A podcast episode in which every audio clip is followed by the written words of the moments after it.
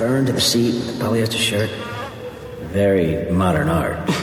Take the number of vehicles in the field, A, multiply it by the probable rate of failure, B, then multiply the result by the average out of court settlement, C. A times B times C equals X. If X is less than the cost of a recall, we don't do one. Are there a lot of these kinds of accidents? You wouldn't believe. Which car company do you work for? A major one.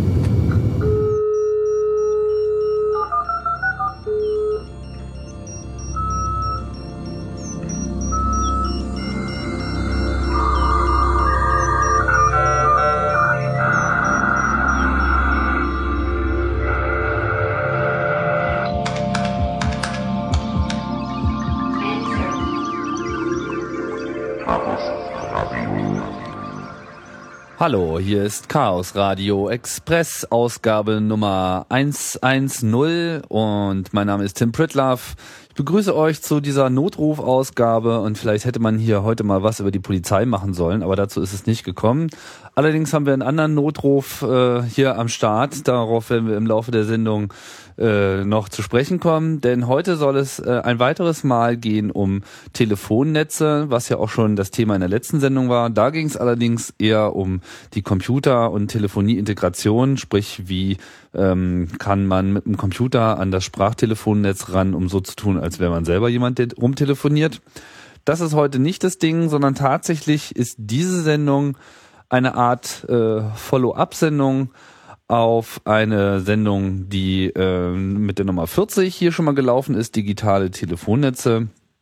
Und äh, damals wie heute begrüße ich Tobias, Tobias Engel bei Kraus Radio Express. Hallo, Hallo. Tobias. Hallo Tim.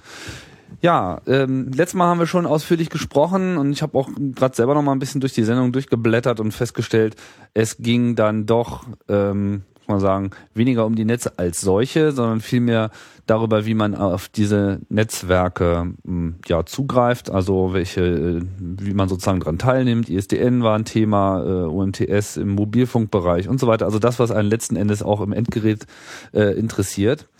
Heute wollen wir aber aus gegebenem Anlass einen Blick wagen in äh, die Innereien dieses Netzes, also wie funktionieren äh, Telefonnetze intern. Das Einzige, was wir, glaube ich, damals wirklich angesprochen haben, war, wie es so ganz, ganz, ganz, ganz früher mal war. Damals, Mhm. als man noch rumgeblueboxt hat und als die ganzen Telefonvermittlungsstellen äh, so wenig voneinander wussten, dass sie eben relativ leicht zu betrügen Mhm. und äh, zu übertölpeln waren. Ja, das war dann irgendwann mal zu Ende mit der Einführung von einem Standard, der bekannt ist unter dem Namen SS7 oder auch Signal Signaling System 7. Dazu haben wir uns dann äh, doch etwas bedeckt gehalten und deswegen würde ich an der Stelle eigentlich äh, die Sache wieder aufgreifen. Was verbirgt sich denn hinter diesem Begriff SS7? Also ähm, damals, also äh, über was wir früher gesprochen oder damals gesprochen hatten, äh, das war ja das ähm, Signaling, Signaling System Nummer 5, auch wenn es so noch nicht hieß, sondern CCITT äh, 5 nach der Standardisierungsorganisation.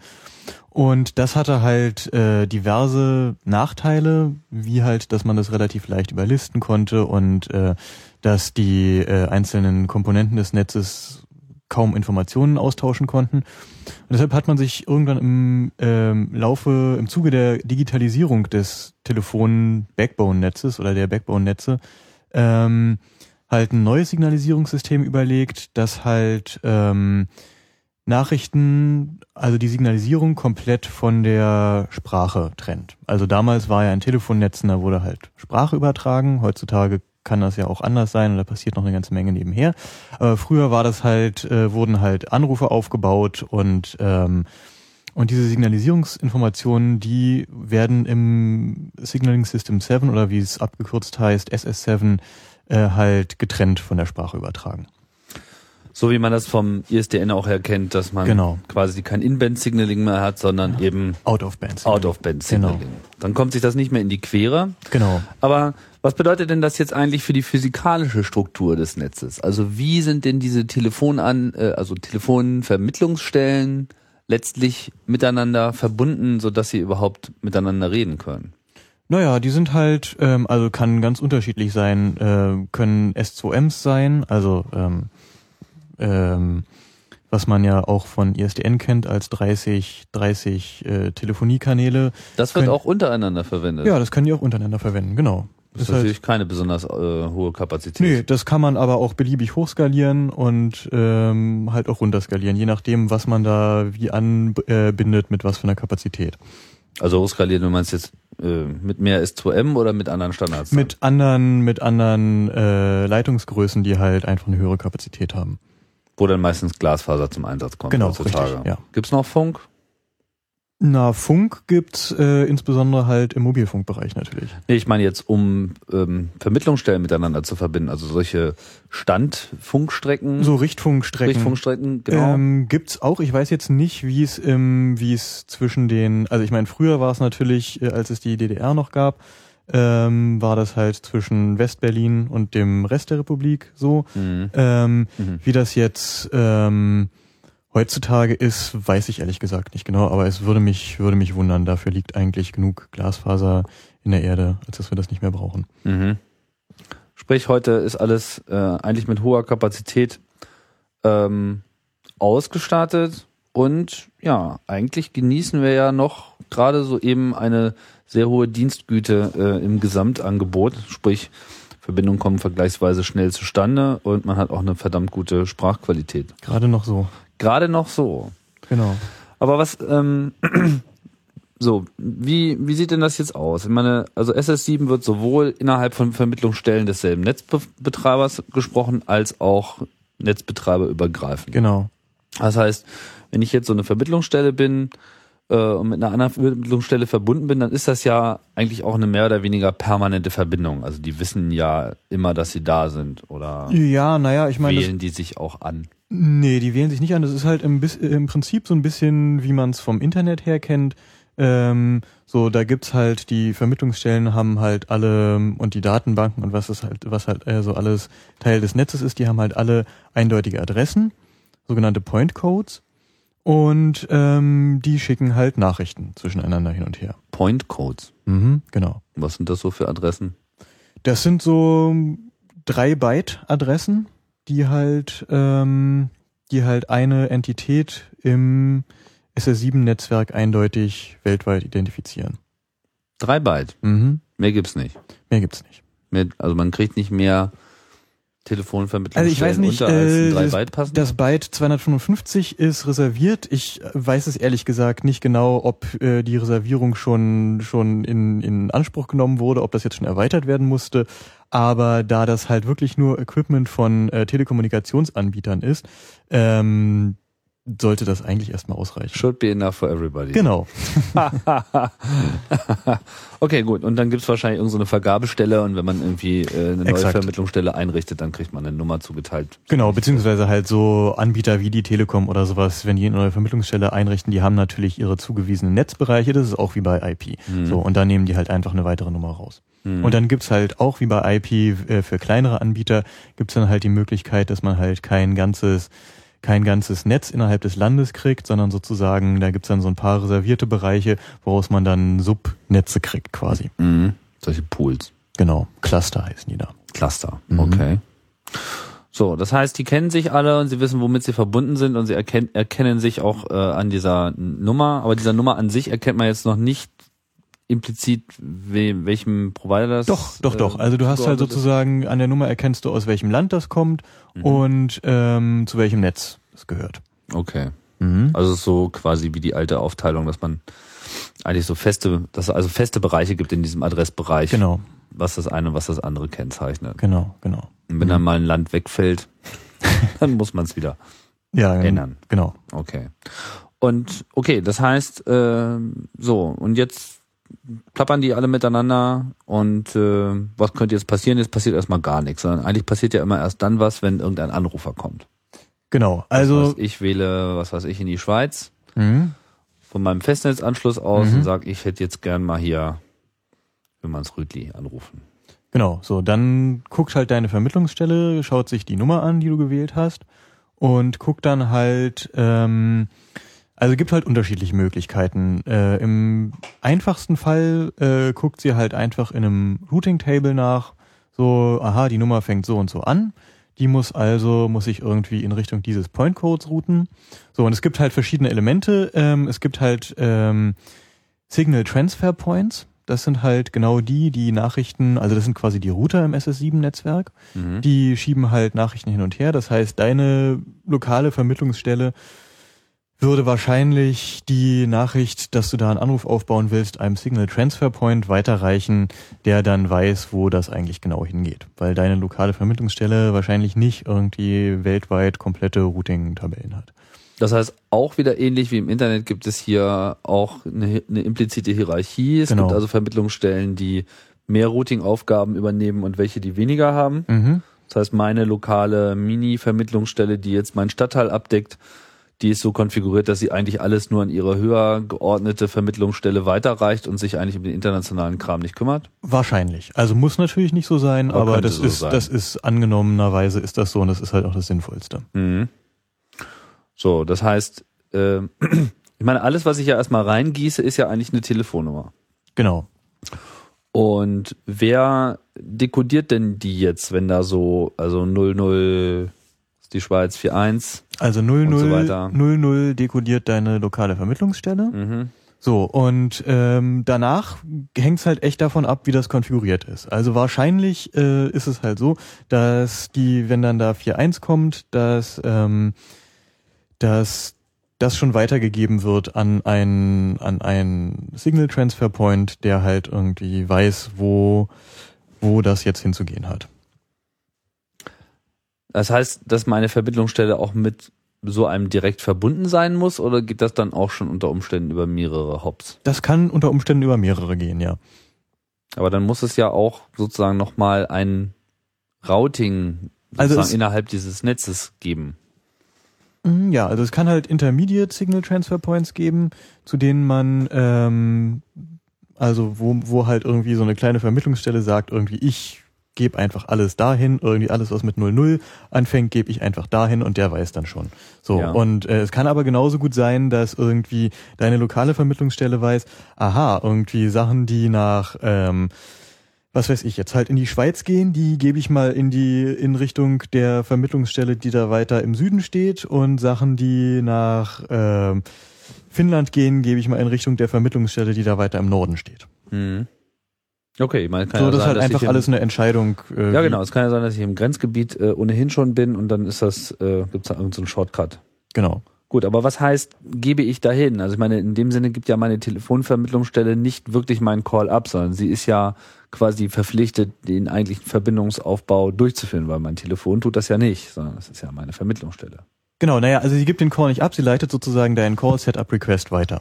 Ja, ein Paket, so heißt das. Genau. Das ist halt irgendwie, ähm, also das, das Protokoll, was da gesprochen wird, ist halt der, äh, also ISUB, der ISDN-User-Part von SS7. Mhm. Und ähm, ein Call-Setup wird da initial mit der Initial Address Message, IAM, eingeleitet. Mhm. Also, und ISDN-User-Part wird auch dann gesprochen, wenn ich nicht ein ISDN-Telefon habe, sondern es wird Genau, richtig. umgesetzt. richtig, genau. Ne? Äh, so, äh, was schickt die äh, in diesem User-Part? Entschuldigung, was schickt der da Die? Initial Address Message. Die Initial Address Message. Genau. Okay. Und die geht dann wohin? Na, die geht dann ähm, dahin, also die geht dann sozusagen bis in das, bis in das Zielnetz. Und Bis zu der Zielvermittlungsstelle. okay, da, und dabei wird es unter Umständen von mehreren weitergeroutet. Genau. Das heißt, dieses Paket kommt an und da steht drin, Mhm. ich will zur äh, Vermittlungsstelle. Hm, hm, hm. Mhm, Das heißt, genau. meine muss schon rausfinden, wohin sie es schicken will. Genau, richtig. Und wenn sie das aber nicht weiß, dann Na, also sie, sie wird es wissen. Da, die wird irgendein Routing-Table haben, zum, wo zumindest als letzte Instanz drin steht und alles andere äh, route mal dahin. so ein Default-Routing. Mhm, genau. Okay, und dann würde es so ein Default-Routing geben mit, ich habe keine Ahnung, mach du das mal. Dann Mhm. gibt es eine Zentrale, die nimmt dann auch dieses Paket und leitet es sozusagen Genau, die weiter. guckt dann halt nach irgendwie, also plus 4.1, aha, das geht irgendwie, das äh, geht da und dahin und ähm, beziehungsweise wahrscheinlich gleich irgendwie plus 4.1 und dann noch die nächsten paar Ziffern, okay, das ist dieses und jenes Netz und ähm, Das schicken wir mal, schicken wir dann mal gleich zu dem, zu der Vermittlungsstelle dieses Netzes weiter. Und was für Daten werden jetzt mit diesem Paket noch mit übertragen? Also ist es jetzt eigentlich nur so die Zielrufnummer? Nee, also SS7 ist extrem äh, feature-rich und sehr ähm, Gesprächig. sehr gesprächig, genau. Also da wird natürlich irgendwie alles, was man schon vom ISDN kennt, mit übertragen. Also was welche welche Art äh, die Daten haben, die übertragen werden, also die Bira Capability und ähm, halt ohne Ende Rufnummerninformationen, also irgendwie natürlich deine Absenderrufnummer, die Zielrufnummer, ist dieser Anruf umgeleitet, äh, was für Rufnummern sollen soll noch irgendwie als zweite Rufnummer mit übermittelt werden. Ähm, Und meine Absenderrufnummer wird auch dann übermittelt, wenn ich eigentlich gesagt habe, dass sie dem Gegenüber nicht angezeigt werden soll. genau, weil das ist genau nur das, nämlich, dass sie dem Gegenüber nicht angezeigt wird. Übermittelt Aber wird sie immer. das Netzwerk genau. hat sie. Also Ja. Braucht sie es auch? Ähm, das ist eine gute Frage. Äh, also bis zu bestimmten Punkten auf jeden Fall, klar, weil so kann ja sein, dass irgendwelche Nachrichten zu dir zurückgeroutet werden sollen. Ähm, Und das würde dann auch über diese Telefonnummer gemacht werden. genau, weil du hast ja keinen, du hast ja keinen Point-Code im Netz, sondern du hast ja nur eine Telefonnummer im Netz. Ja, aber ist nicht in diesem Call-Paket sozusagen auch meine eigene Vermittlungsstelle als äh, ursprünglicher Originator dieser Natürlich, Nachricht natürlich, drin? klar. Aber was ist, wenn jetzt irgendwie, es soll jetzt eine Nachricht zu dir persönlich zurückgeroutet werden? Zum Beispiel, ähm, keine Ahnung, irgendwelche, ähm, ähm, du, also derjenige, den du anrufen wolltest, ist nicht, ist nicht erreichbar oder da ist besetzt und du aktivierst Rückruf bei besetzt. Ähm, dann muss diese Nachricht, dass der Anruf jetzt, dass der Anrufer jetzt frei ist, ja zu dir zurückgeroutet werden. Und das heißt, meine Telefonnummer ist auch innerhalb dieses Telefonnetzes die einzige Adresse, die es gibt. Es gibt jetzt nicht noch irgendeine Korrekt. Vermittlungsstelle, Korrekt. Punkt, mein Teilnehmeranschlussnummer oder sowas, sondern es ist einfach die Telefonnummer. Genau, richtig. Aber diese Telefonnummern sind auch teilweise auch sehr, sehr virtuell. Also ich meine, dass, dass jetzt wirklich so eine Nummer eindeutig so einem Ort zugeordnet werden kann, das war doch früher. Heute kann ich doch irgendwie umziehen. Ich habe eine Telefonnummer noch aus so einem Pool vom, vom anderen äh, Provider übernommen, wo ich früher gewohnt habe. Oder ich habe sogar, was weiß ich, so eine 0700 Nummer oder sowas, was Okay, das sind jetzt gleich ganz viele verschiedene Sachen. Ja, also, Äh, also es ist tatsächlich so, deine normale Festnetznummer, die ist ja immer noch einem Ort zugeordnet. Also und zwar tatsächlich einem einer Stadt sozusagen oder Mhm. einem Dorf, einer Gemeinde, wie auch immer, und einem Land. So. Und wenn du jetzt irgendwie äh, nach äh, Hamburg ziehst äh, von Berlin, dann kannst du auch deine Nummer nicht mitnehmen. Ne? Okay. So, also die, äh, die Berliner Nummer bleibt immer eine Berliner Nummer. So, und ähm, also das heißt, anhand der Nummer kann auch jemand, kann auch ein Netzwerk, was irgendwie in äh, äh, Peru sitzt, kann sehen, aha, dieser Call geht nach Berlin. okay. So. Was innerhalb des, äh, des lokalen Netzes passiert, ähm, da gibt's halt inzwischen wegen der äh, Mobile Number Portability, also dass man seine Nummer innerhalb, des Netzes beliebig mitnehmen kann, gibt's da halt fette Datenbanken, wo halt drin steht, wo ein Call letztlich hinzugehen hat. Mhm. Und ähm, das funktioniert im äh, Festnetz so, dass eine Nummer immer erstmal dahin geroutet wird, wie es in der alten Routing-Tabelle drin steht, wo sie hinzugehen hat, äh, wo sie, wo sie hinzu, wo, wo sie hingehört und äh, das Netz sagt dann im Zweifelsfalle, oh, das ist hier gar nicht mehr, geh mal da und dahin. Im Mobilfunk ist das anders und ähm, was war noch das? Ach so, 0700 Nummer hattest du noch äh, angesprochen. Ähm, das ist eine ganz andere Geschichte. Das ist sozusagen einer der Gründe, äh, der damals immer, also das ist das intelligente Netz. Das äh, viel, viel beschworene, was, was damals irgendwie sozusagen, womit die SS7-Einführung überhaupt begründet wurde, wurde halt gesagt, ja, wir haben dann das intelligente Netz. Und das ist, die Amis waren da ganz scharf drauf, weil dann konnten sie nämlich 0800 Nummern einführen, Mhm. ähm, die wir inzwischen auch haben. Früher hießen die mal 0130 bei uns.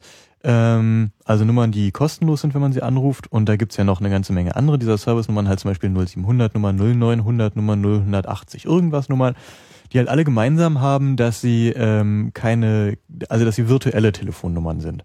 Das heißt, die sind nicht wirklich einem Anschluss zugeordnet. Es gibt jetzt keinen keinen äh, keinen Telefonanschluss, der eine 0, äh, der eine 0800 Nummer hat oder eine 0900 oder 0700 Nummer, sondern das ist halt irgendwo ein Record in einer Datenbank. Ähm, Äh, diese Datenbanken heißen bei SS7 äh, Service Control Points, SCP. Und ähm, wenn man also eine solche Nummer anruft, dann muss erstmal so eine Datenbank befragt werden, wo dieser Call denn jetzt tatsächlich hinzugehen hat. Und ist das eine Datenbank des, des jeweiligen Netzbetreibers und jeder hat so seine eigene oder ist das so eine deutschlandweite, von der Bundesnetzagentur betriebene oder sonst wie irgendeiner Behörde unterstehende Datenbank? Genau, also äh, was jetzt so 0800 Nummern und sowas angeht, das ist halt, das ist halt deutschlandweit und ähm, die werden, ähm, wenn ich mich recht erinnere, glaube ich, von T-Systems betrieben. Ah, für alle. Genau. Ah, okay. Weil letztlich macht es ja nur Sinn, dass das in einer Datenbank drin steht. Genau. Mhm. Gut, vielleicht zurück zu dem ähm, Verbindungsaufbau. Also im Festnetz, und wir gehen jetzt mal nur vom Festnetz erstmal aus, gibt's also einfach eine, eine Absenderufnummer, die mag zwar teilweise mobil sein, aber lässt sich zumindest auf eine Stadt und dann innerhalb der Stadt auch auf eine Vermittlungsstelle zurückführen, wenn ich es richtig verstanden habe. Mhm, genau. Ähm, das ist jetzt sozusagen auch meine, meine Absendekennung im Netz und die geht auch mit meinem Anrufwunsch nach draußen. Mhm. So, jetzt gehen wir mal davon aus, dass der, dieser Telefonanschluss erreichbar ist, sprich, das Telefon klingelt. Genau. Und dann wird Ver Verbindung hergestellt. Genau. Und dann muss ja sozusagen auch ein wirklicher Leitungskanal hergestellt werden. Mhm. Genau. Und wie geht das jetzt? Ähm, also die, ähm, nachdem die Signaling-Informationen ausgetauscht sind, wird dann halt, also da wird halt gesagt, ich brauche, da st- steht ja, wie gesagt, die sogenannte Bira-Capability drin und die besagt ja, ich brauche einen Kanal dieser Qualität Mhm. und ähm, der wird dann halt, der wird dann halt reserviert, so von Ende zu Ende und sobald halt die Connect-Message gekommen ist, können dann darüber halt Daten ausgetauscht werden. Wird reserviert, also in dem Moment, wo, also erstmal klingelt's ja und dann geht Mhm. wahrscheinlich erstmal ein Paket wieder zurück, um dem äh, anderen, dem Anrufer zu sagen, jetzt klingelt's. Genau. So, kommt Mhm. denn das Tut, wo kommt denn das Tut, Tut her? Das ähm, kann unterschiedlich sein. Also ähm, insbesondere, also im Festnetz ist es eigentlich, ähm, also ist mir nichts anderes bekannt, als dass es äh, immer von der Zielvermittlungsstelle kommt tatsächlich. Mhm. So, aber im Mobilfunk ist es ähm, tatsächlich so, beziehungsweise ich überlege gerade, ähm, ich glaube auch bei einigen anderen, so, wenn, wenn man zum Beispiel ähm, Genion, also hier O2 Festnetznummern anruft und so eine Geschichten, also die halt auf ein Mobiltelefon geleitet werden und so, auch die haben, glaube ich, äh, inzwischen Signaling, das halt ähm, besagt irgendwie, dass halt dem, dem, dem Equipment, was an der Seite des A-Teilnehmers, also des Anrufers sitzt, sagt, generier mal ein Freizeichen. Das heißt, mein Telefon. Genau, dein, dein Telefon kriegt halt tatsächlich eine, also in der, in der, in der Nachricht, wo halt drin steht, es klingelt jetzt, da steht dann halt auch drin, irgendwie generier mal das Freizeichen. Das heißt, man braucht sich gar nicht mehr wundern, warum alle Klingeltöne auf einmal die gleich sind. Genau, es ist allerdings in der Tat so, dass die, ähm, dass sozusagen das, das Equipment auf der Zielseite keine Möglichkeit hat festzustellen, ob das jetzt auch wirklich so richtig passiert, ähm, dass da dieser Ton generiert wird. Deshalb wird auch immer noch ein äh, Inband-Signaling erzeugt. Mhm. Aber ähm, Es steht einem frei, das durchzuschalten oder nicht. genau, richtig. Ah. Aber das gilt dann So, also auch, wenn du ein Telefon auch fürs hast- Ausland. Auch für Auslandscalls. Ja, genau. Das heißt, dieses, dieses übliche, wenn ich in äh, England anrufe, habe ich einen deutlich anderen Klingelton-Feeling. Das ist nicht mehr garantiert, dass man das bekommt. Das ist nicht garantiert, ist es allerdings in den meisten Fällen tatsächlich noch so. Mhm. Also da habe ich es hab ich's noch nicht anders erlebt. Ich habe das bisher nur in Deutschland erlebt, dass man halt äh, dann ein vom Telefon generiertes Freizeichen oder Besetzzeichen oder was auch immer bekommt. Woran hast du das überhaupt gemerkt? Ähm, ich habe es zuerst habe ich es gehört, ähm, so, weil sich das sehr sehr klar, also sehr rein sozusagen anhörte und es hat sich nicht angehört, als käme das von irgendwo anders, sondern das hat sich wirklich angehört, als würde das von meinem Telefon generiert werden. Du hattest also Grund zur Annahme, dass es von deinem Telefon generiert wird. Genau, richtig. Aber so. du kannst es nicht mit letzter Sicherheit sagen. Äh, doch, und dann habe ich halt äh, in die Signaling-Informationen geguckt und also in den D-Kanal sozusagen meines ISDN-Anschlusses und habe gesehen, dass es auch wirklich äh, generiert war. Woran hast du das gesehen? Naja, da war halt irgendwie die, ähm, die Signaling-Information, generier mal ein Freizeichen. Ach so, Hm? okay, wurde sozusagen explizit aufgefordert. das zu tun. Also es ist, glaube ich, Was wenn wurde, ich. dein Mobiltelefon wurde in dem Moment aufgefordert? Nee, mein- dein, mein- dein ISDN-Endgerät. Ja, genau. Die können das auch. Kommt drauf an. Also gibt halt so eine und solche. Das heißt, äh, wenn sie es nicht können, können sie auch immer noch sagen, nee, mache ich nicht. Wenn sie es nicht können, dann schalten sie halt einfach den, den Kanal durch und dann hörst du halt das, was von der anderen Seite Ah, generiert okay. wird. Aber ankommen tut's zu dem Zeitpunkt sozusagen schon. Sie können Genau. äh, nur äh, sich in, in, in, entschließen, das einfach sein zu lassen. Genau. Weil so ein ausländischer Klingelton kommt mir hier nicht ins Telefon. Zum Beispiel. Gut. So, jetzt nimmt der Angerufene ab und dann wird die Verbindung hergestellt. Das heißt, die Vermittlungsstelle stellt fest, jetzt hat er angenommen, also hat sein Telefon abgehoben. Und ähm, das heißt, zu dem Zeitpunkt gibt es ja sozusagen diesen Sprachkanal bereits. Also schon mit dem Klingeln ist ja eigentlich der Sprachkanal hergestellt, weil da ist ja ein Klingelton drauf. Äh, genau. Bloß zu dem Zeitpunkt erst in die eine Richtung. Ah ja, richtig. Das heißt, in dem Moment sagt er dann der, ähm, der, also meiner Vermittlungsstelle, davon, von wo der Call ausgeht, dass er doch jetzt bitte auch mal einschalten soll. Genau. Also er sagt ihm, dass er angenommen hat und dann macht er es von alleine. genau. Richtig. Okay. Und das war's. Das heißt, eigentlich, unter, äh, eigentlich verhält sich dieses ganze Telefonnetz nicht so sehr viel anders, als man das jetzt so von ISDN auch schon her kennt. Also man redet eigentlich von Vermittlungsstelle zu Vermittlungsstelle nicht sehr viel anders, als man jetzt von Endgerät zu Vermittlungsstelle redet. Äh, Richtig, ja. Mhm. Könnte man so sagen. Genau, ja. Also eigentlich, es werden äh, Kanäle alloziert und es werden äh, Signaling-Nachrichten ausgetauscht. Ja, eigentlich funktioniert das ungefähr genauso. Mhm. Jetzt ist ja die Struktur von den Mobilfunknetzen anders. Genau. Wie, also was sprechen die denn? Sprechen Naja. die denn auch äh, SS7 oder? Genau, die sprechen auch SS7, die sprechen auch ISAP, wenn es darum geht, also den ISDN-User-Part, wenn es darum geht, äh, Anrufe aufzubauen. Bloß haben ähm, Mobilfunknetze ja einfach vollkommen neue Anforderungen, die es so in Telefonnetzen vorher noch nie gab. Also ähm, man hat halt äh, die Möglichkeit, sich an einem vollständig anderen Ort aufzuhalten und will da immer noch unter seine, äh, seiner Telefonnummer erreichbar sein. Und ähm, es gibt zum Beispiel Prepaid-Karten, die halt auch im Ausland funktionieren sollen, wo man nicht über das äh, vorhandene Guthaben kommen soll. Man kann SMS hin und her schicken. Ähm, all so eine Geschichten gibt's da. Ähm, Gibt's SMS eigentlich mittlerweile rein technisch auch im Festnetz? ja, also ja. Es gibt ja, du kannst ja SMS verschicken von deinem Festnetztelefon und auch empfangen. So, allerdings funktioniert das tatsächlich meistens so, dass eine äh, Modemverbindung aufgebaut wird zu deinem Endgerät. Oh je, Augenroll. Also anstatt dass man sagt, okay, wir aktualisieren jetzt mal die Endgeräte. Naja, der Punkt ist halt, dass ein Großteil der, also der Trend geht ja gerade wieder weg von ISDN. Die Anzahl der ISDN-Anschlüsse äh, sinkt ja sozusagen wieder gegenüber den Analoganschlüssen. Ähm, weil früher brauchten die Leute halt den zweiten Kanal, um da Internet drüber zu machen. Das fällt jetzt halt weg. Mhm. Und ähm, wenn du, wenn du nur ein Analogtelefon hast, dann bleibt ja keine viel andere Möglichkeit, als da halt eine Modemverbindung zu machen, um eine SMS zu übertragen. Und da das halt eh schon gemacht wird, um Rufnummern zu übertragen mit den, äh, mit den Modemverbindungen, also natürlich sehr knapper, kurzer äh, äh, Form mit geringer Datenübertragungsrate, hat man sowas ähnliches halt auch für SMS gemacht. Und das wird auch an ISDN-Endgeräten so genutzt. Es gibt zwar auch einen Standard, der halt bei ISDN das sozusagen, der, der eine Möglichkeit bietet, direkt äh, quasi als ISDN-Nachrichten SMS zu übertragen, aber der wird quasi nicht benutzt. Weil Warum dann, immer.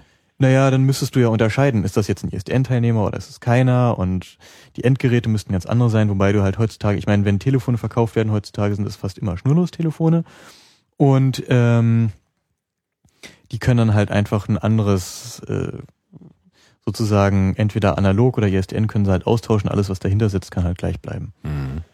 Hm. Der Trend geht wieder zurück zum Genau. Analogen. Beziehungsweise es wird dann auch wieder digital, da kommen wir auch gleich drauf. Bleiben wir nochmal kurz bei dem Mobilfunk. Also im Kern, also äh, ich habe ja hier schon mal eine Sendung gemacht, da muss ich jetzt auch nochmal drauf hinweisen, wer das noch nicht kennt und wen das jetzt im Detail noch interessiert. Ähm, die Sendung zum GSM-Hack habe ich mal in äh, Wien aufgenommen. Chaos Radio Express 56 mit Steve, der dann äh, sich äh, auch konkret zu den Sicherheitsmängeln von GSM-Netzen ähm, äußert, aber eben auch nochmal zu der, zu der Grundstruktur. Kann das jetzt aber schon nochmal kurz wiedergeben, weil das ja in diesen Kontext reinpasst. Also, hast schon gesagt, Mobilfunknetze haben jetzt einen anderen, ganz andere Anforderungen, ja, weil man jetzt eben weil man eben mobil ist äh, und nicht von so vielen Annahmen ausgehen kann, wie das beim Festnetz eben der Fall ist. Das heißt, diese Mobilfunknetze funktionieren intern vollständig anders, aber Ähm. die eigentliche Rufvermittlung zu anderen Anschlüssen ist dasselbe in Grün. Genau, also Oder? es werden halt, ähm, wobei es dafür äh, da natürlich auch zusätzliche Felder gibt, aber im Prinzip werden da halt ISAP-Nachrichten ausgetauscht und das funktioniert. Also äh, jedes Mobiltelefon ist quasi ein ISDN-Endgerät, um das mal so ganz vereinfacht zu sagen. Mhm. So, aber die haben halt einfach, also A, deutlich zusätzliche Funktionalität. So, also sowohl die Telefone als auch die Netze, um halt diese, um halt die zusätzliche Funktionalität der Telefone unterstützen zu können. Und ähm, die machen auch einiges anders. Zum Beispiel wird ähm, ähm, nicht mehr zu Point Codes geroutet, sondern im Mobilfunk wird nach Global Titles geroutet. Global Titles sind im Prinzip Telefonnummern Mhm. und ähm, das heißt, da hat dann auch die Vermittlungsstelle einfach eine Telefonnummer und das hat den Vorteil, dass da sehr viel hierarchischer äh, geroutet werden kann. Und da braucht man dann ähm, halt Signal Transfer Points, die halt äh, diese Global Titles in Point Codes, also es ist quasi so ein, ein ganz bisschen, könnte man sagen, ist es so wie DNS im Internet. Man, man, man löst sich sozusagen von diesen Point Codes, von diesen äh, limitierten Adressen aus dem Festnetz und Genau, ersetzt im- sie im durch E- Telefonnummern. Genau, im Endeffekt haben die, haben die natürlich alle immer noch Point Codes, so, Mhm. aber man kann halt, man kann halt mittels einer Telefonnummer dahin routen, was halt den Vorteil hat, dass man deutlich feiner aufgelöst ähm, äh, routen kann und man braucht auch keine endlosen Tabellen mehr, wo halt drin steht irgendwie das wird dahin geroutet, das wird dahin geroutet, sondern man muss nur wissen irgendwie, okay, das geht an das Land, ähm, die Vermittlungsstelle steht in dem Land, das route ich halt mal in die Richtung und so weiter. Und man braucht dann halt nur noch so ein paar Signal Transfer Points, die halt Global Title Tran äh, Translation machen können und das in Point Codes übersetzen können. Mhm. Global Titles. Genau. Die haben immer schöne äh, Namen so für alles. So, Ja, ne? nicht wahr? Wie kommen die da drauf? Gute Frage. Scheint so eine ganz andere Kultur zu sein. Das ist irgendwie alles nicht so netzig. Nicht alles so, also nicht so, wie man das jetzt so aus der Internetwelt her kennt, oder? Also ich meine, Global Title für eine Adresse, da würde doch im Internet kein Mensch drauf kommen. Ja, genau. Zum Beispiel die, äh, die eindeutigen Seriennummern, die jedes Mobiltelefon weltweit hat, die, äh, die E-Mail-Nummern, die gibt's ja in einer, äh, in einer Version für GSM und für CDMA-Netze und ähm, die äh, GSM-Telefone oder UMTS-Telefone haben halt alle dezimale E-Mails und die ähm, die äh, CDMA-Telefone haben welche mit äh, hexadezimalen äh, Digits drin, so dass man die auseinanderhalten kann. Und diese Nummern werden jeweils vergeben vom Global Hexadecimal Administrator oder vom Global Decimal Administrator. Das hätte ich auch gerne auf meiner Visitenkarte stehen. Ja, das ist super, oder? Oh, Global, oh, super, da sehe ich so richtig so einen Tempel irgendwie so rot leuchtend auf so einem Hügel stehen und so weiter, wo man sich so seine Hexadezimalzahlen aushändigen lassen kann. Genau. Uh. Wo sitzt denn der? der Ich habe keine? Ahnung. Hm, wir wissen es nicht. Ja, aber jetzt vielleicht nochmal so SS7 und die Mobilfunknetze. Also vielleicht nochmal kurz die Struktur. Also so ein Mobilfunknetz funktioniert ja im Kern so, ich laufe halt mit meinem Mobilfunknetz durch die ähm, Telefon durch die Gegend. Das heißt, ich bin halt mobil und nicht fest. Das heißt, ich habe auch keine feste Vermittlungsstelle in dem Genau. Sinne, sondern ich wechsle am laufenden Meter meine Basisstation, Mhm. wie das so schön heißt, mit der ich verbunden bin und werde dann von der Basisstation quasi immer wieder an das eigentliche Mobilfunknetz zurückgemeldet, wo ich mich denn jetzt gerade befinde. Genau. Äh, wenn ich es richtig erinnere, ist das dieses Home Location äh, Register. Genau. Home Location Register ist halt äh, eine fette Datenbank, in der halt deine äh, gesamten Subscriber-Informationen drinstehen. So, da steht halt drin, wie deine Telefonnummer ist, wie die Nummer deiner SIM-Karte ist, weil die Telefonnummern im äh, GSM oder Mobil Mobilfunknetz sind ja auch nur virtuell. So, deshalb, das, deshalb kannst du ja auch, wenn deine SIM-Karte verloren geht oder so, die schön schnell austauschen. So, weil deine SIM-Karte ist eigentlich deine eigentliche Nummer, die, die IMSI. Ähm, und da steht halt drin, was du alles darfst, was du nicht darfst, ähm, und wo du gerade zu finden bist und so eine Sachen. Wie viel Geld du noch auf dem Konto hast, Genau. wenn man Prepaid Wenn hat. man Prepaid hat, genau. Mhm.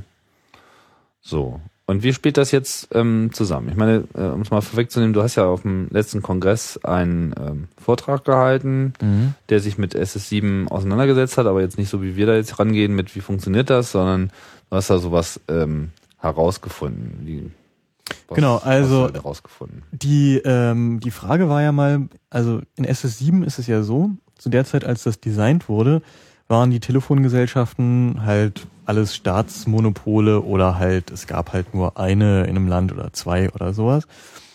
Und dementsprechend wurde da keinerlei Authentifizierung eingebaut untereinander.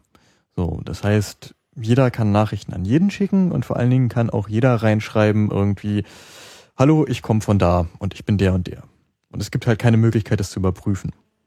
Das heißt, die Vermittlungsstellen untereinander. Genau, die Vermittlungsstellen untereinander können sich im Prinzip alle was vormachen, was halt normalerweise nicht so sonderlich viel ausmacht, da wenn du da reinschreibst, irgendwie die Nachricht kommt gar nicht von mir, sondern die Nachricht kommt von jemand ganz anderem, dann geht halt die Antwort an jemand ganz anderen zurück und der sagt irgendwie. Äh, Aber es ist doch ein geschlossenes Netz, da kommt man doch nicht so ohne weiteres rein.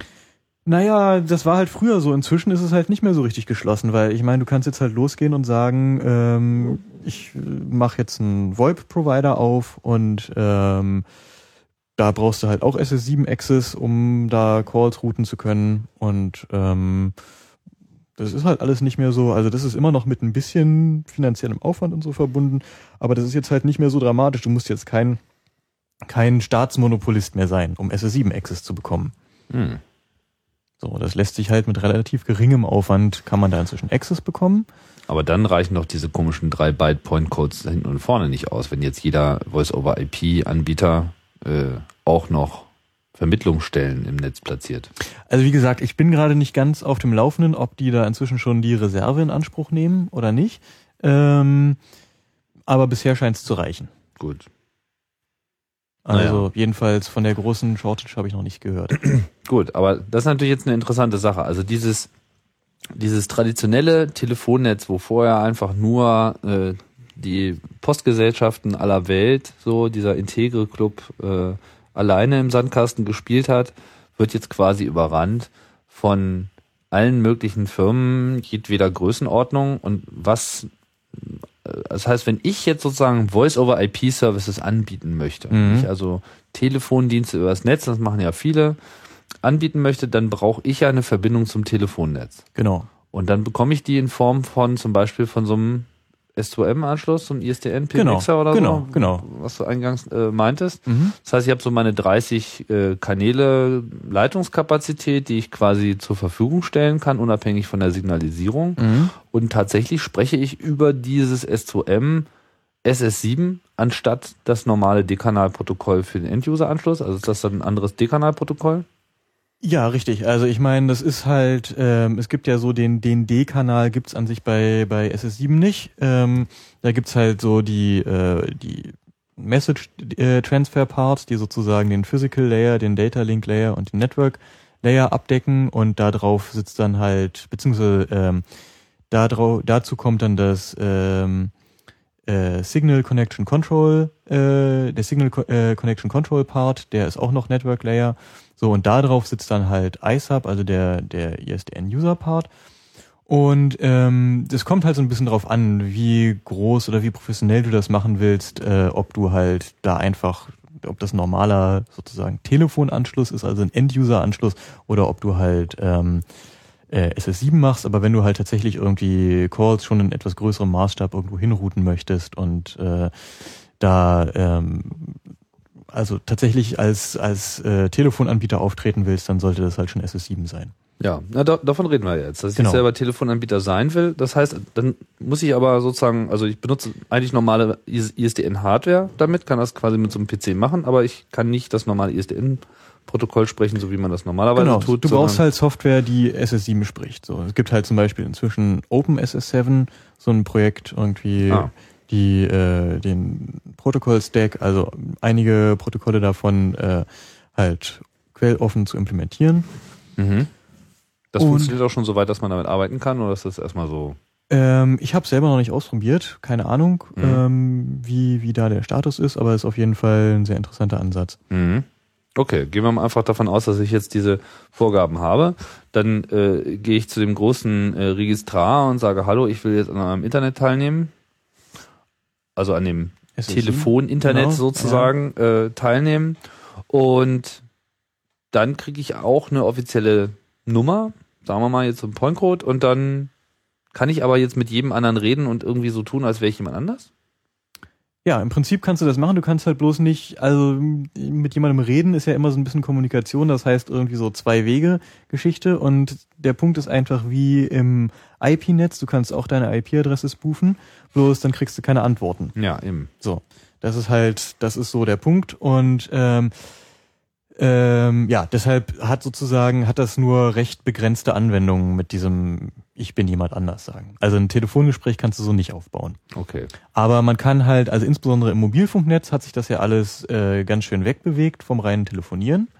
Und ähm, da gibt's halt diverse Dinge, die man, die man machen kann, die halt nichts mit äh, Telefon zu tun haben, die halt ähm, nicht unbedingt auf einer Zwei-Wege-Kommunikation beruhen. Zum Beispiel irgendwie das Versenden einer SMS ist halt einfach tatsächlich, ähm, ich schicke ein, ein Paket wohin mit dem Inhalt dieser SMS und dann wird diese SMS ausgeliefert. So. Und, ich höre auch nicht wieder was von. So. Naja, also du kriegst natürlich, äh, kriegst du eigentlich schon zurückgemeldet, ähm, so die SMS ist jetzt äh, angekommen oder ist nicht angekommen oder warum sie nicht angekommen ist und so eine Geschichten. Bloß, ähm, wenn dich das nicht interessiert, kannst du halt einfach ähm, eine SMS verschicken und die kommt dann vielleicht an oder nicht. Das kannst du nicht mehr, kannst du nicht mehr nachvollziehen. Ähm, aber wenn du da halt reinschreibst, ähm, ich bin nicht, so wenn du nicht dein Netz reinschreibst, sondern halt ein anderes Netz da reinschreibst, von dem das kommt, also einen anderen Pointcode und ein anderes SMSC, von dem das äh, kommt, dann wird diese SMS halt diesem Netz in Rechnung gestellt. Hm. Und in die SMS selber kann ich dann auch noch einen anderen Absender reinschreiben, wahrscheinlich. Genau, aber das kann man, also das ist eh relativ einfach möglich. Hm. Genau. Das heißt, Authentifizierung, das ist irgendwie, das, das, das kommt irgendwie am laufenden Meter, ne? Also das ist ja irgendwie, also wirklich so der, der, der äh, mittlerweile schon so der, der prototypische Designfehler von Netzwerken ist mangelnde Authentifizierung in der Annahme, dass eigentlich äh, hier nur die Guten äh, miteinander reden, nicht? Also gerade wenn ich jetzt die letzten CAE-Sendungen durchblätter, irgendwie bei E-Mail ist das irgendwie ein großes Thema mit äh, Spam, bei dem äh, Hack vom DECT-System ist das jetzt äh, auch wieder so eins der äh, Hauptursachen für den ganzen, für das ganze Drama gewesen. Und wie wirkt sich das jetzt ähm, aus für diese Sache, die du rausgefunden hast, über die du auf dem Kongress berichtet hast?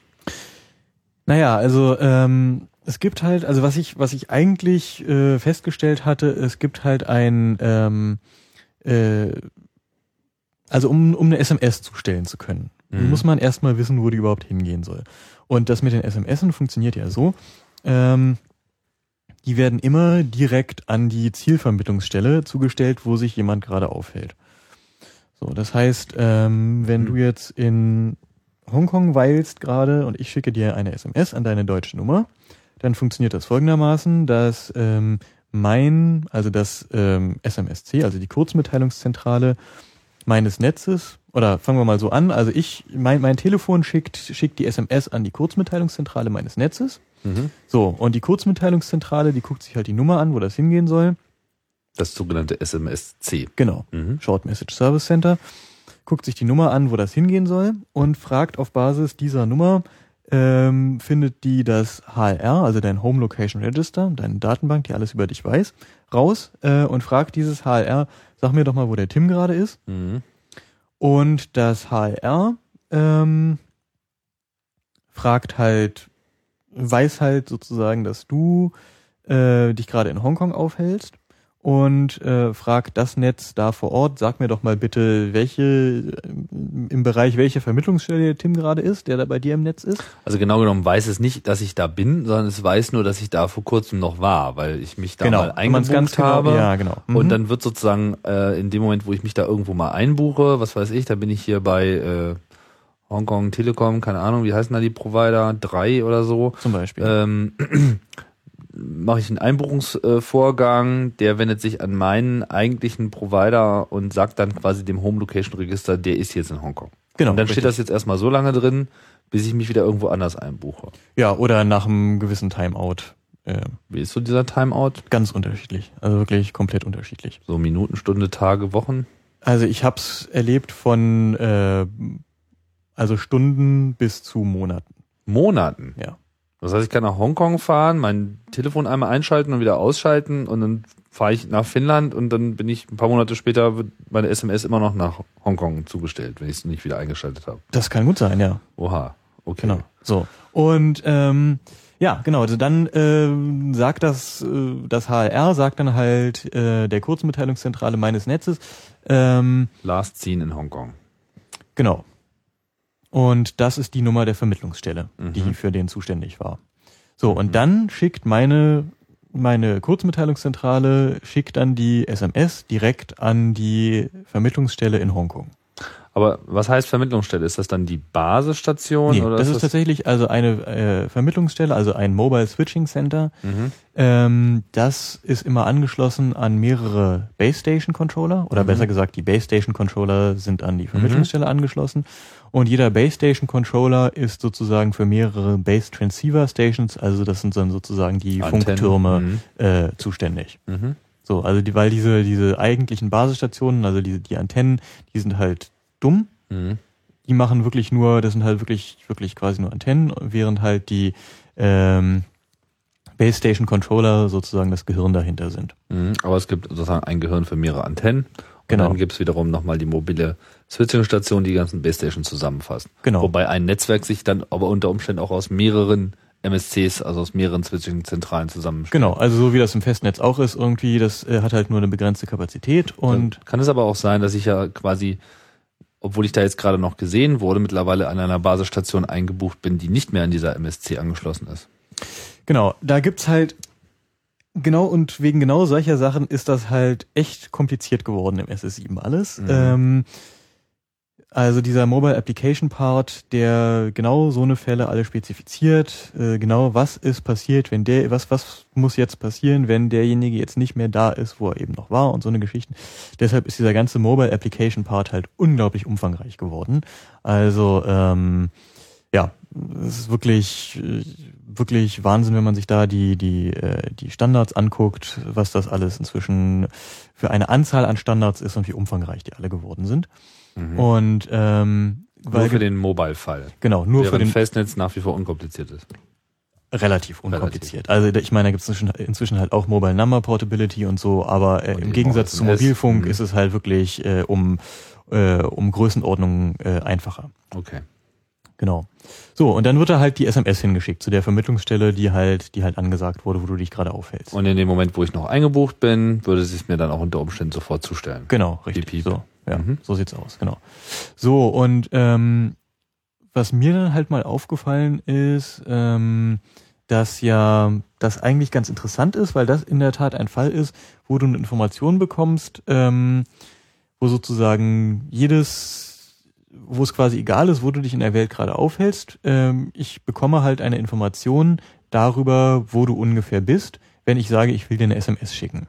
So, wenn ich also ans SS7-Netzwerk angeschlossen bin ähm, und Roaming Agreements habe mit den Netzen, ähm, wo du dich aufhältst, dann kann ich das Netz einfach fragen ähm, und natürlich mit deinem ähm, mit deinem Heimatnetz, dann kann ich das Netz einfach fragen, wo du dich gerade aufhältst und ähm, unter dem Vorwand dir eine SMS schicken zu wollen. Wieso kann ich denn das fragen? Ich dachte, ich schicke die SMS einfach an das SMSC und das SMSC ähm, wird dann selber aktiv. Nee, klar, also jetzt nicht du als End-User, sondern als SS7 Teilnehmer quasi, also als als äh, als jemand, der SS7 Zugang hat. Ja klar, also sozusagen ich im Auftrage eines Kunden und ich bin seine Vermittlungsstelle, will jetzt eine SMS äh, zustellen. Genau. Du, Aber dann muss ich doch gar nicht fragen, dann schicke ich nee, das du doch musst auch nicht, als SMS. du musst nicht, aber du kannst halt. So. das ist einfach im Protokoll so drin. Genau, du kannst halt Aber einfach. warum? Ich meine, wozu?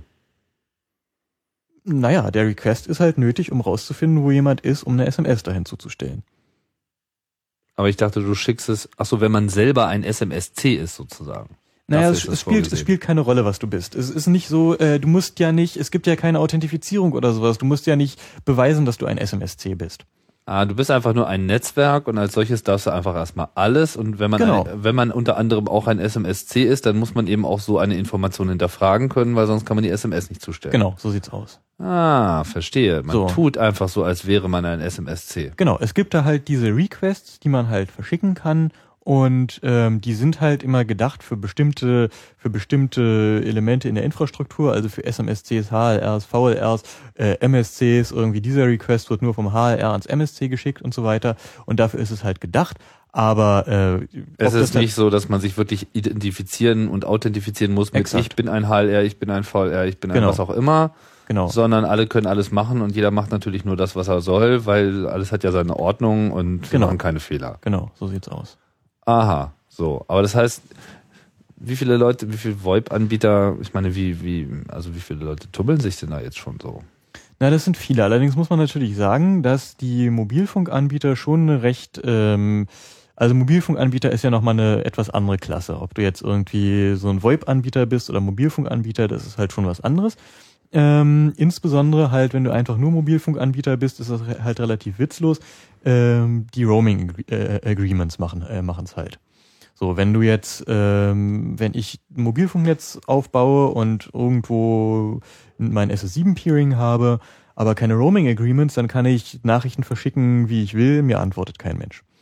Ah, okay. Genau, so. Das heißt, man braucht jetzt jemanden, der, ähm, der halt Roaming Agreements hat, um so einen Request absetzen zu können. Und man braucht auch so ein Roaming Agreement, um eine SMS zuzuschicken. Das ist genau der Punkt. Bei der SMS brauchst du das halt nicht, Ah, weil du, dir ist ja egal, ob dir, ob dir jemand antwortet oder nicht. mhm. Verstehe. So, weil da musst du halt nur, musst du halt nur sozusagen wissen, ähm, musst du halt nur vorgeben, dass diese SMS aus einem Netz kommt, mit dem ein Roaming Agreement besteht. Mhm. So, und dann kannst du die SMS da halt hinschicken. Ob die SMS jetzt wirklich aus dem Netz kommt, kann halt nicht mehr überprüft werden, weil es ja tatsächlich so ist, dass der Vorgang zwischen äh, der der Vorgang zu fragen, sag mir doch mal, wo jemand ist, ich würde gern eine SMS zustellen. Und das tatsächliche Versenden der SMS sind halt komplett unabhängig voneinander. Also logisch gesehen. Das heißt, in dem Moment, wo man am SS7-Netz teilnimmt, kann man für jede Mobilfunknummer fragen, wo ist denn der zuletzt eingebucht gesehen worden? Das kannst du nur, wenn du halt die, äh, wenn du halt Roaming Agreements hast mit dem Netz desjenigen, für den du das fragen willst. Und was kann ich auch ohne Roaming Agreement Ja, machen? SMS verschicken. Eine bloß- SMS verschicken, ja. Bloß dafür musst du halt, musst du halt wissen, wo sie hingehen soll. Ja, dann ist es doch das, was ich meine mit dem Fragen, wo ist er? Nein, also wie gesagt, das sind zwei logisch getrennte Vorgänge. Ja. Du, einerseits gibt's halt das Fragen, wo, äh, wo ist derjenige? Dafür brauchst du Roaming Agreements, weil du kriegst, du kriegst sonst einfach keine Antwort. Okay. So. Und das eigentliche Verschicken der SMS, das kannst du halt immer machen, wenn du irgendwie ein SS7-Peering hast. Ähm, du musst halt nur wissen, wo sie, wo sie hingehen soll, zu welcher Ver- Vermittlungsstelle sie gehen soll. Das heißt, ohne Roaming Agreement kann man jetzt auch die, eine, eine Position nicht hinterfragen. genau, richtig. Okay. So. So, und was es halt, was es halt gibt, ist, äh, es gibt halt ähm, Services, die, ähm, die bieten dir halt genau diesen Service an, die haben halt Roaming Agreement, also die hängen an Netzen dran, die Roaming Agreements haben, die bieten dir halt genau den Service an. Hier kannst du rausfinden, an welcher Vermittlungsstelle ein Teilnehmer gerade ist. Wo der sich gerade aufhält. Mhm. So, und da kriegst du halt nur die Vermittlungsstelleninformation zurück, also die, den Global Title der Vermittlungsstelle. So, und die IMSI desjenigen, die braucht man auch, um die SMS zu verschicken. Ach, jetzt verstehe ich es erst. Das heißt, habe zwar keinen Roaming-Vertrag mit allen, aber es gibt Dienstleister, die haben diese Roaming-Verträge Genau. und die kann ich für mich sozusagen diese Anfrage machen lassen. Genau. Und dann bekomme ich die vollständige Information Genau. zurück. Aber mit, mit diesen Dienstleistern brauche ich da noch einen Vertrag oder was? Ganz unterschiedlich. Was sind denn das für Dienstleister? Ich meine, was machen die denn? Na, größtenteils machen die halt selber, bieten die halt SMS-Versand an und so und bieten halt sowas auch noch an. Okay. So, und dann kannst du halt, dann weißt du halt, wo die SMS hingehen soll und dann kannst du halt SMSen losschicken. So, und da kannst du halt reinschreiben, diese SMS kommt übrigens aus diesem ganz anderen Netz, von diesem ganz anderen SMSC, von dieser und jener Telefonnummer. Und das Zielnetz hat keine Möglichkeit, es zu überprüfen und stellt diese SMS äh, dem Netz, was du da reingeschrieben hast, in Rechnung. Diese, ähm, diese Ortsinformation, die man jetzt sozusagen von dem Versenden bekommt. Mhm. Was, wie genau ist die? Ähm, das kommt ganz drauf an. Also äh, zum Beispiel so in einer Stadt wie Berlin jetzt hat halt ähm, jedes Netz mehrere Vermittlungsstellen. So, das heißt, du kannst ähm, also zumindest schon mal sagen, anhand der Vermittlungsstellennummer kannst du theoretisch zumindest schon mal sagen, derjenige ist in Berlin. Mhm. So, auf dem Land wird das natürlich deutlich ungenauer, ähm, weil wo niemand ist, brauchst du auch nicht viele Vermittlungsstellen. Da reicht dann halt eine für was auch immer, wie, wie viele Leute. Landkreis oder so. Ja, genau. Also ähm, äh, zum Beispiel, viele haben dann halt, viele Netzbetreiber haben zum Beispiel ein oder zwei Vermittlungsstellen für Berlin und dann nochmal eine für Brandenburg oder so. Mhm. Verstehe. Und äh, aber du kannst auf jeden Fall immer das Land sehen und wenn du halt äh, Informationen hast, ähm, also wenn wenn du diese Informationen weiter parsen kannst, kannst du halt äh, meistens auch noch sehen, in welcher Region des Landes sich derjenige aufhält. Oder bei großen Städten halt in welcher großen Stadt. Das heißt, man ist im Prinzip beliebig hinterfragbar mit relativ wenig Aufwand. Also das, Genau. wo man ist zumindest oder wo man zuletzt eingebucht Genau. war, nachdem der Timeout, äh, solange der Timeout Genau. noch nicht abgelaufen ist. Genau. Das wird jetzt auch noch genauer, weil ähm, es gibt zum Beispiel, es gibt einen, ja, gibt neue Requests, ähm, die jetzt gerade, also dieses, diese, dieser Mobile Application Part, der wird ja auch immer, immer weiter erweitert für neue Features, die gebraucht werden. Und da gibt es zum Beispiel einen neuen Request, oder relativ neu, nicht mehr so neu inzwischen, äh, Anytime Interrogation heißt der, ähm, da kannst du, ähm, da erhältst du tatsächlich zurück die Cell-ID, also sozusagen die ID, der, die globale ID der Basisstation, ähm, in die jemand gerade eingebucht ist. Das heißt, das ist dann meistens so ein Umkreis von ein paar hundert Metern. Oder Kilometer auf dem Land. Genau. Ähm, und ähm, die Information ist dann tatsächlich auch äh, also aktuell, weil bei Anytime Interrogation wird, wird die Information gerade immer nochmal aktuell abgefragt. Es gab doch auch mal ähm, so eine Geschichte mit so einer Silent SMS zur äh, Ortsbestimmung. Hat das was damit zu tun?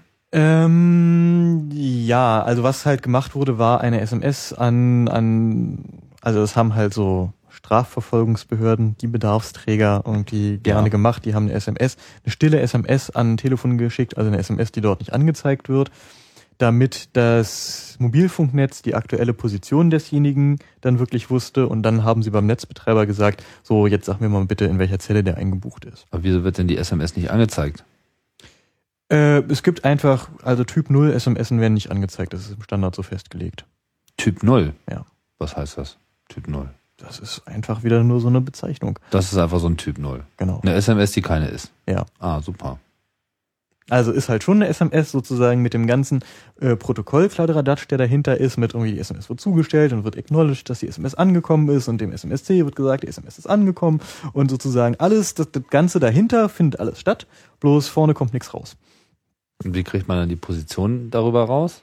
Darüber gar nicht, aber dann hast du, dann kannst du sicher sein, dass das Mobilfunknetz jetzt tatsächlich weiß, wo du dich gerade aufhältst. Ah, und dann braucht man nur noch einzuschreiten und nachzufragen, Dann rufst du beim Netzbetreiber an und sagst, sag mir doch mal bitte irgendwie. was da in der Datenbank steht. Genau. Ah ja, okay, verstehe. Da braucht man dann sozusagen noch einen etwas äh, höher priorisierten Zugang zur Genau. Datenbank, als man jetzt normalerweise über SMS, äh, über SS7. Genau, aber den Hätte. brauchst du halt nicht mehr, wenn du Anytime Interrogation Requests absetzen kannst. So, weil die schmeißen ja einfach die Cell-ID von demjenigen raus. Das ist sozusagen das Strafverfolgungsfeature oder was? Nee, das hat nichts mit Strafverfolgung zu tun. Also ich meine, zweifellos, wenn die das dann auch haben wollen. So, ähm, aber äh, eigentlich ist das für ähm, ist das ähm, für im, im, im äh, Zuge dieser ganzen Location-Based Services und ähm, ähm, also Camel ist da das Stichwort, ähm, was eine weitere Phase dieses ganzen Mobile Application Parts ist, äh, was halt Camel. Genau, Camel. Das ist wieder so eine Abkürzung, die ich jetzt gerade nicht, nicht zusammenkriege, ähm, die halt dafür, die halt dafür zuständig ist, ähm, Piep, piep, piep. du hast hier Störungen. Du bist in GSM eingebucht, Ich richtig? bin, ja, ich bin im GSM eingebucht. Ich weiß gar nicht warum. Weil UMTS hört man nämlich nicht. Ja, ja, ich weiß. Genau. Sollte ich eigentlich nicht sein. Egal. Ich bin in UMTS eingebucht. Okay, ich bin schuld. ähm, genau, die sozusagen, dieses Camel hat sozusagen zum Ziel, ein virtuelles Environment einzurichten, dass halt äh, Leute, egal wo sie sind, ihr Telefon wirklich so benutzen können, als wäre das, äh, als wären sie zu Hause, inklusive von Kurzwahlen, die sie benutzen können und äh, keine internationalen Nummern, die sie anwählen müssen. Und ähm, man selber kann immer abfragen, wie viel Guthaben man noch auf seiner Prepaid-Karte hat und so eine Geschichten. Und da äh, kommen halt auch natürlich Location-Based Services mit rein und ähm, für die ist halt dieser Anytime Interrogation Request gedacht, unter anderem. Also der hat halt ganz viele Anwendungen. Der sagt dir zum Beispiel auch, kann dir auch sagen, welche E-Mail dein das Telefon von dem von demjenigen hat und so eine Geschichten. Und der ist natürlich größtenteils eigentlich für den Netzbetreiber selber gedacht, so, also damit der irgendwie dir diese Features zur Verfügung stellen kann. Ähm, weil zum Beispiel sowas wie eine, wie eine Homezone, die hast du halt nur in deinem Heimatnetz, so. Mhm. Der braucht nicht zu wissen, äh, wo du dich, in welcher Zelle du dich aufhältst, wenn du in einem anderen Netz bist. Aber wie das halt so ist, da wird halt bei den Netzbetreibern wird halt Equipment hingestellt und die Netzbetreiber selber betreiben ja irgendwie meistens gar nicht mehr viel Netz, sondern die, da hast du halt die, die Equipment Manufacturer, die da halt ein- und ausgehen und die da ihre Leute gleich mitliefern und ähm, das wird da halt hingestellt und betrieben und wenn es läuft, ist halt gut. Und da guckt dann halt auch nicht äh, jemand mehr viel drauf und es gibt halt also jetzt schon, weiß ich von einigen Netzbetreibern, ähm, die einfach diese Anytime Interrogation Requests auch von außen beantworten. Also von anderen SS7-Teilnehmern. Genau. Das heißt, auch hier kann wieder der kleine Voice-over-IP äh, Nee, nee, nee, der nicht, du brauchst ein Roaming Agreement. Ja, okay, gut, aber es ist so ein, äh, wie wie schwierig ist denn das eigentlich, so ein Roaming-Agreement zu bekommen? Das kommt immer drauf an, äh, also ein Roaming Agreement mit irgendwie, sagen wir mal, einem deutschen Mobilfunknetz zu bekommen, sowas wie T-Mobile oder so, ist sehr, sehr, sehr schwierig. Okay. Also das, da gibt's dann allerdings auch so Roaming-Aggregatoren, die halt Roaming-Agreements äh, sammeln und die weiterreichen quasi. Natürlich nur unter strengen Auflagen und so, aber ja, sowas gibt's auch. Gut, also tendenziell ist festzustellen, SS7 wird nach wie vor gepflegt und erweitert. Es gibt eine ganze Menge neuer äh, Features, die in Mobilfunknetzen insbesondere, teilweise auch in Festnetzen und vor allem im Zusammenspiel von Festnetzen und Mobilfunknetzen gebraucht werden.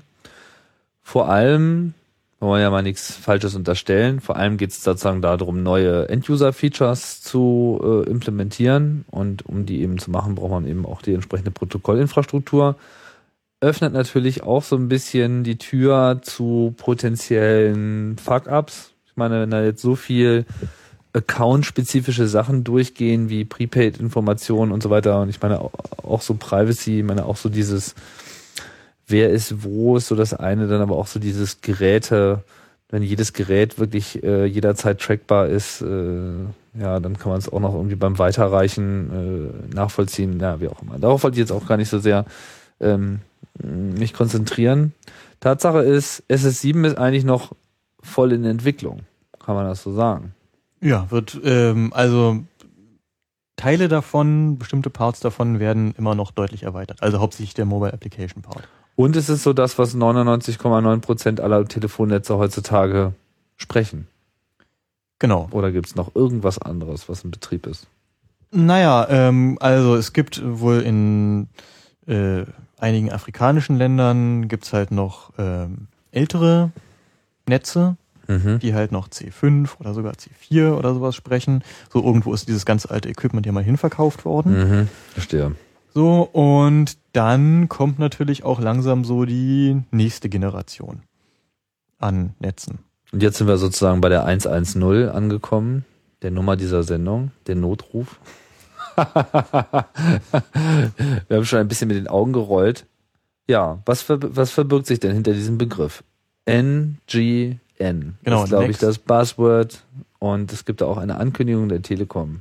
Genau, Next Generation Networks hört sich erstmal ganz toll an, Ja, super, weil oder? in der nächsten Generation wird ja immer alles besser. Jetzt endlich Zukunft. Genau, und mit mehr und davon ganz viel. Mhm. Ähm, ja, und zwar ähm, geht es darum, dass ähm, jetzt natürlich alle IP machen wollen, so, weil das macht man jetzt heutzutage so.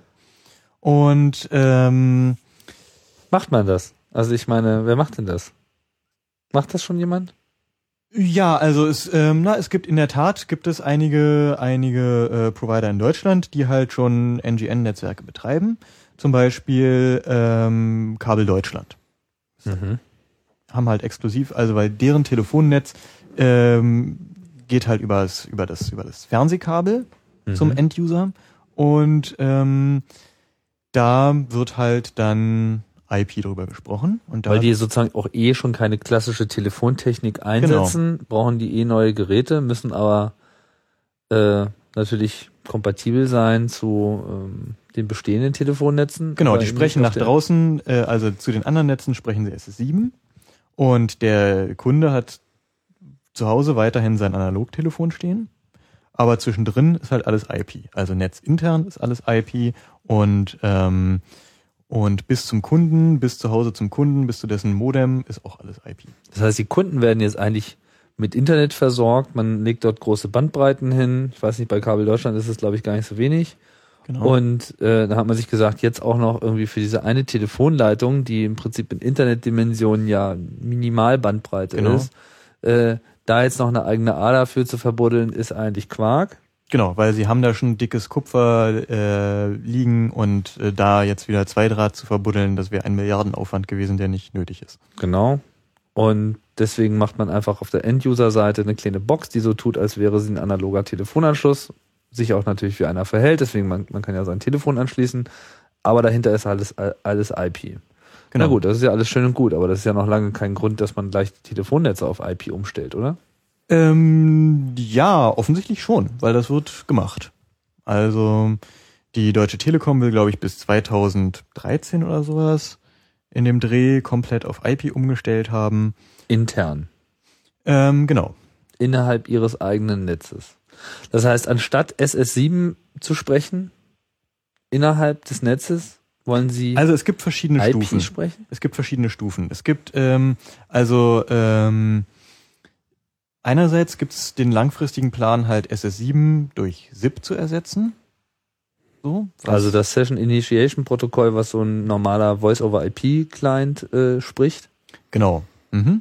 Richtig. Und ähm, kann sich jetzt jeder selber überlegen, wie geeignet er das dafür hält oder nicht. Und ähm, so, es gibt aber natürlich auch die Möglichkeit, SS7 über IP zu machen. Das ist dann das SIGTRAN-Protokoll. Da kann man halt, also so äh, passiert das halt heutzutage bei den meisten VoIP-Providern oder so. Die haben dann ähm, IP-Leitungen und darüber sprechen sie halt SS7. Aber langfristig ist halt auch der Plan, SS7 äh, zu ersetzen. Ähm, und ähm, ja, beim Endkunden kommt halt, also da gibt's halt nicht nur die, die Kabelprovider, zum Beispiel, was weiß ich, Alice hat man oder fast fast alle fast alle alternativen äh, also nicht deutsche Telekom Anbieter in Deutschland haben schon ähm, verkaufen schon NGN Anschlüsse neben ihren äh, neben ihren normalen ähm, Analog oder ISDN Anschlüssen und ähm, sagen das halt meistens auch gar nicht dazu. So, das heißt, wenn man sich jetzt bei Alice Telefon klickt, kann das halt auch gut sein, dass man halt einen NGN-Anschluss kriegt, was einfach heißt, äh, man telefoniert über die DSL-Leitung, die man bei Alice mitbekommt. Über IP.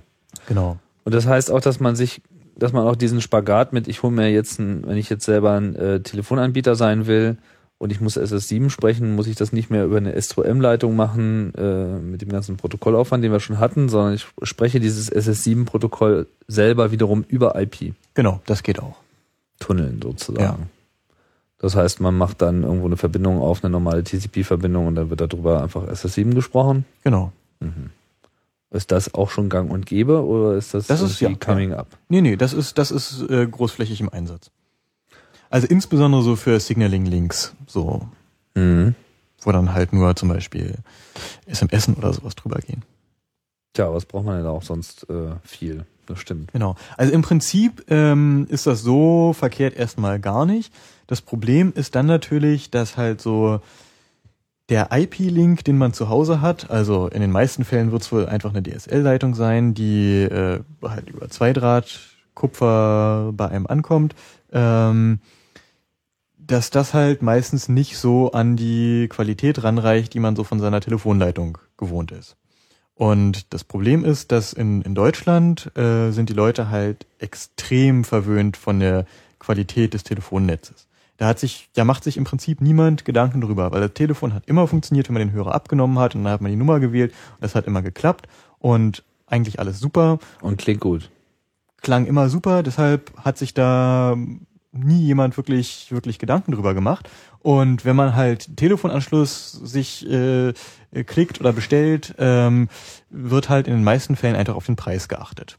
So, weil Telefon, Ist ja. Telefon ist Telefon, also nehme ich halt, nehme ich halt das, was am wenigsten kostet. Und ähm, inzwischen merken halt die ersten Leute, dass das halt längst nicht mehr so ist, sondern also in den letzten Jahren hat die Qualität äh, der Sprachverbindung halt in vielen Fällen wirklich massiv abgenommen. Und ähm, wenn deine Telefonleitung dann übers DSL zu dir nach Hause kommt, dann ist die halt nur noch so gut wie das DSL maximal. Das heißt, wenn du deinen Router ausschaltest, wenn du einen Stromausfall hast, kannst du nicht mehr telefonieren. So, wenn, was in vielen Fällen auch der Fall ist, kein Quality of Service eingesetzt wird, also nicht ein Sprachkanal auf dem DSL tatsächlich reserviert wird, dann ist es auch so, wenn du, äh, wenn du jetzt Dann gerade- BitTorrent startest. genau BitTorrent anmachst, ähm, dann kann es halt auch passieren, dass plötzlich, dass plötzlich das äh, beim Telefonieren ruckelt. Ähm, Was man ja nun wirklich überhaupt nicht gewohnt ist. Genau. Und ähm, ja, und da können halt noch so diverse lustige Sachen auftreten, weil das ist halt so ein bisschen Beta-Test beim Endkunden. So, wer weiß, ob das ganze Equipment dann auch wirklich alles so tut, wie man das haben möchte und ob sich das genauso verhält und was ist, wenn jetzt mal kurz weg war oder ähm, in den meisten Fällen ist ja auch so, dass alle 24 Stunden eine Zwangstrennung stattfindet, dann ist halt auch im Zweifelsfall ein Telefongespräch weg. So, und ähm, all so eine lustigen Sachen. Und deshalb haben halt viele Leute, die, die sich äh, irgendwo einen Telefonanschluss äh, bestellt haben ähm, und einen NGN-Anschluss gekriegt haben, haben dann halt irgendwie nach einer Weile gesagt, oh Gott, was ist das denn hier? Ich will ganz schnell wieder weg. Und äh, das hat der Telekom letztlich doch auch wieder eine Menge Kunden in die Arme getrieben. Und Mhm. es gibt auch äh, einige, zum Beispiel Versatel wirbt jetzt explizit damit, äh, dass sie halt echte ISDN-Anschlüsse verlegen und nix NGN-mäßiges. Also man kann davon ausgehen, dass die erste Welle beim Enduser nicht so gut angekommen ist. Überhaupt nicht, genau. Aber es geht ja bei der Ankündigung der Telekom jetzt gar nicht so sehr um die Endkundenanschlüsse, Genau. oder doch? Ich meine, die, Nee. Te die Telekom hat ja nun wirklich noch ein riesiges Äh, naja, also es ist in, in, der, in der Tat so, die Telekom möchte irgendwie äh, alle ihre jetzigen Vermittlungsstellen gerne ersetzen, äh, will das halt alles auf komplett IP umstellen und irgendwann, wann das genau der Fall sein wird, weiß man noch nicht, aber es wird halt im äh, kommenden Jahrzehnt auf jeden Fall sein, werden dann äh, alle Kunden, die noch äh, keinen NGN-Anschluss zu Hause haben, zwangsmigriert. Hm. Aber ich meine, was heißt das? Dann kommt dann wirklich, wenn ich jetzt einen normalen ISDN-Anschluss habe, kommt dann jemand bei mir zu Hause, klopft an die Tür und sagt, guten Tag, wir sind die nächste Generation und wir schrauben Ihnen jetzt halt so eine Büchse äh, an die Wand. Na, wahrscheinlich klingelt da der Mann von DHL oder was weiß ich und bringt dir halt ein Paket und das äh, stöpselst da halt zwischen die anderen Kästchen, äh, da ist, Dazwischen sozusagen. äh, die du da eh schon hast und äh, in der Theorie funktioniert dann alles wieder so wie vorher. So, ich meine, ist jetzt natürlich auch noch ein bisschen Zeit hin und Ja. ähm, vielleicht kriegen sie das ja auch hin, dass es äh, tatsächlich so ist. So wird man halt sehen. Hat denn das noch andere Auswirkungen? Ich meine, im Prinzip ist es ja so, ach gut, na, setzen wir halt jetzt äh, SS7 erstmal durch SS7 over IP und äh, irgendwann ist ja die Idee sozusagen auch auf SS7 komplett zu verzichten. Das sehe ich ja ehrlich gesagt nicht so jetzt aus dem, was du so mir beschrieben hast. Ich meine, wenn man sich anschaut, wie, wie abgehangen diese Technologie ist und wie lange es die schon gibt. Naja, irgendwann kommt immer die nächste Generation bei Technologie, ne? Ja gut, Und, aber es ist äh, auch selten ein, ein revolutionärer Schilleritt. Also ich meine, dass da jetzt Genau. jemand äh, einen Es gibt Hebel halt- umlegt und dann ist nur noch IP und ZIP. Nee, aber äh, es gibt halt natürlich jetzt inzwischen schon längst Standards, die halt so, äh, die halt definieren, wie man ZIP auf SS7 umsetzt und umgekehrt. Und ähm, so dementsprechend kann das halt jeder in seiner eigenen Geschwindigkeit machen und auch die Netze teilweise migrieren erstmal und so eine Sachen und äh, kommen wird das auf jeden Fall. Hm. Und dann? Dann ist der Rufaufbau ähm, langsamer oder ich Nee, meine, es kann ja also- auch sein, dass alles gut wird dadurch. äh. In- Theoretisch kann das sein, ja. Also wie gesagt, diese erste Welle ist ziemlich, ziemlich in die Hose gegangen. Mhm. Ähm, aber man muss halt bestimmte Dinge beachten. Also ähm, der so, es muss halt auf deinem Internetlink zu Hause muss halt Kapazität reserviert sein, dass immer ein Sprachcall aufgebaut werden kann oder auch zwei oder drei. Das ist ja nicht viel Bandbreite.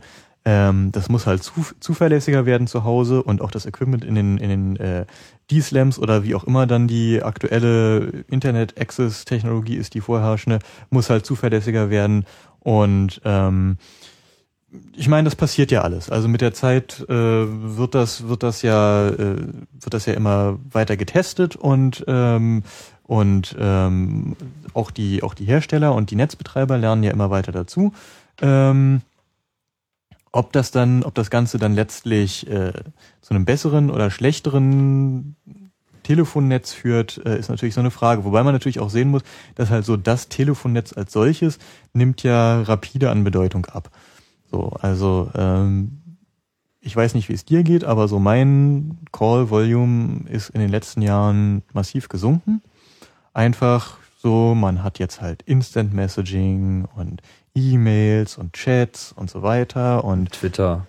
Twitter, genau, und ähm, und jemandem irgendwie mal eben im Jabber eine Nachricht zu schicken, ist halt längst nicht so, so Teuer wie eine SMS. Ja, und, und na, auch längst nicht so, äh, äh, dringt nicht so in die Privatsphäre ein, wie gleich anzurufen. So Mhm. häufig ist es dann sogar inzwischen schon so, dass man, dass man Anrufe erstmal, erstmal irgendwie via Instant Messaging vorbereitet und so und sagt irgendwie, wann hast du mal eine Minute Zeit? Dann rufe ich mal an. und Genau, und so eine, so eine Geschichten halt. Und äh, dementsprechend ist halt die Frage, was für eine Bedeutung das Telefonnetz als solches hat, beziehungsweise das Telefonnetz als solches wird halt aufgelöst. So. Das wird dann halt, geht dann halt im, im IP-Netz auf und äh, man wird, es wird natürlich weiterhin Sprachtelefonie geben, aber das wird dann halt nur noch ein kleiner Teil dessen sein. Aber wenn jetzt das Telefonnetz IP wird, reden wir dann von einem irgendeinem IP-Netz oder reden wir vom Internet? Naja, also die äh, Netzbetreiber werden natürlich, oder sagen wir werden hoffentlich, äh, eigene, also ihr eigenes Intranet dafür haben, ihr eigenes Backbone-Netz, was halt nur auf IP-Protokoll umgestellt wird. Ja, aber in dem Moment, wo jetzt andere kleine Anbieter damit interfacen sollen, müssen sie ja natürlich zwangsläufig über das Internet an dieselbe Infrastruktur ran. Ja, da gibt's halt Übergabepunkte. Ja gut, aber das heißt, dass schon Systeme äh, über das Internet erreichbar sind, die heute nicht über das Internet erreichbar sind. Mm, Also sind sie jetzt, na okay, jetzt sind sie es schon, wenn äh, ich dem folge, was du gesagt hast, dass man jetzt eben auch schon SS7 über IP sprechen kann, gibt's das so, aber dann wird das sozusagen noch präsenter. Was ich mich jetzt aber eigentlich frage ist, wenn das jetzt so Next Generation ist, heißt es, dass sie dann IPv6 machen? Oder bauen die sich jetzt sozusagen noch ein Last Generation IPv4 äh, Netzwerk auf? Ist das, das, weiß ich, bekannt? das weiß ich ehrlich gesagt nicht. Also ich weiß, dass irgendwie die Netzbetreiber, die derzeit äh, Next Generation Networks betreiben, die machen V4. mhm. Das so, ist, klingt die- ja wirklich sehr nach Next Generation. Genau, weil die, weil das Equipment der Hersteller, glaube ich, auch noch nicht durchgängig V6 macht und so. Hm. Ja gut, ich meine, das ist in gewisser Hinsicht nachvollziehbar, weil es natürlich auch ähm, noch ein, ein Bildungsaspekt äh, ist und natürlich die Software muss auch äh, erstmal in diese Richtung gehen, aber grundsätzlich, äh, insbesondere im Hinblick auf ja, Verschlüsselung oder ähnliche äh, Aspekte, wäre es sicherlich sinnvoll, wenn dort auch äh, IPv6 gemacht wird. Aber das ist nochmal eine ganz andere Frage, ob IPv6 überhaupt ähm, in absehbarer Zeit reinkommt. Ja, ja. Und bevor ihr jetzt wieder eine E-Mail schickt, so, ja, ja, IPv6 ist hier auch schon äh, auf meiner Themenliste, äh, kommt. Hm. Tja. Du Ja. bist aber nicht so begeistert davon.